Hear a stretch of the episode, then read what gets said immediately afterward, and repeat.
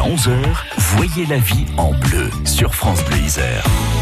Question-réponse et Michel Caron nous rejoint. Un point sur le droit de la famille. Ce matin, Michel, on parle de la garde de l'enfant mineur, notamment avec maître Natacha Julien Paltier. Oui, Erika, en cas de divorce ou de séparation, comment ça se passe pour la garde d'un enfant mineur quand les parents sont en désaccord? Alors, lorsqu'il y a un désaccord, il faut euh, que le juge puisse euh, prendre une décision et trancher sur l'hébergement d'un enfant. Soit un hébergement habituel chez l'un et un droit de visite et d'hébergement chez l'autre, soit un hébergement alterné éventuellement. Et pour cela, le juge va regarder différents critères. D'abord, euh, le juge va regarder ce que les parents avaient mis en pratique jusque-là. Donc il est euh, très important euh, pour ce magistrat de, de voir les accords ou les, ou les désaccords sur le mode d'hébergement mis en place par les parents s'ils étaient déjà séparés avant d'arriver à l'audience. Ensuite, le juge va évidemment regarder les capacités éducatives de chacun des parents. Euh, chaque parent est présumé avoir les capacités éducatives et parfois c'est l'autre parent qui essaye de démontrer que en face le père ou la mère euh, n'a pas euh, toutes les compétences ou peut avoir par exemple des problèmes médicamenteux ou des problèmes d'alcoolisme ou des problèmes de stupéfiants qui l'empêcheraient d'exercer correctement ses responsabilités parentales sur les enfants.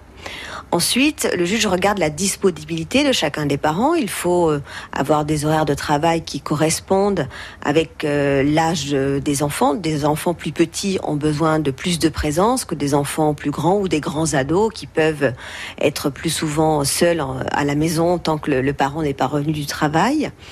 Et puis, le juge regardera également le domicile des parents, c'est-à-dire qu'il faut avoir un domicile relativement proche euh, du lieu de scolarisation de l'enfant. Le juge euh, ne souhaiterait pas que l'enfant ait à faire, euh, je ne sais pas, plus de 30 minutes de trajet le matin et le soir pour se rendre sur, à son école ou à son collège. Et puis, le juge regardera également, surtout pour fixer un hébergement alterné, l'entente existant entre les parents. Est-ce que ces parents sont capables de communiquer entre eux, de se faire passer les informations pour que l'hébergement alterné de l'enfant soit plus facile pour lui? En fait, toute la question du magistrat est de faciliter la vie de cet enfant, de faire en sorte qu'il puisse continuer sa scolarité, euh, ses activités extrascolaires, le, le plus simplement du monde. Et est-ce qu'à un moment donné, l'avis de l'enfant est demandé Oui, la vie de l'enfant. Alors, la vie de l'enfant n'est généralement pas demandée. Ce sont les enfants qui demandent à être entendus euh, par le juge pour donner leur euh, avis ou leurs envies sur leur mode d'hébergement, et tandis que l'avis de l'enfant n'est jamais obligatoire pour le juge. Il s'agit pour le, le juge d'un outil simplement, de savoir quel est le sentiment de l'enfant sur son hébergement. Le Code civil dit que pour être entendu, l'enfant doit être capable de discernement. Donc c'est une notion un peu subjective.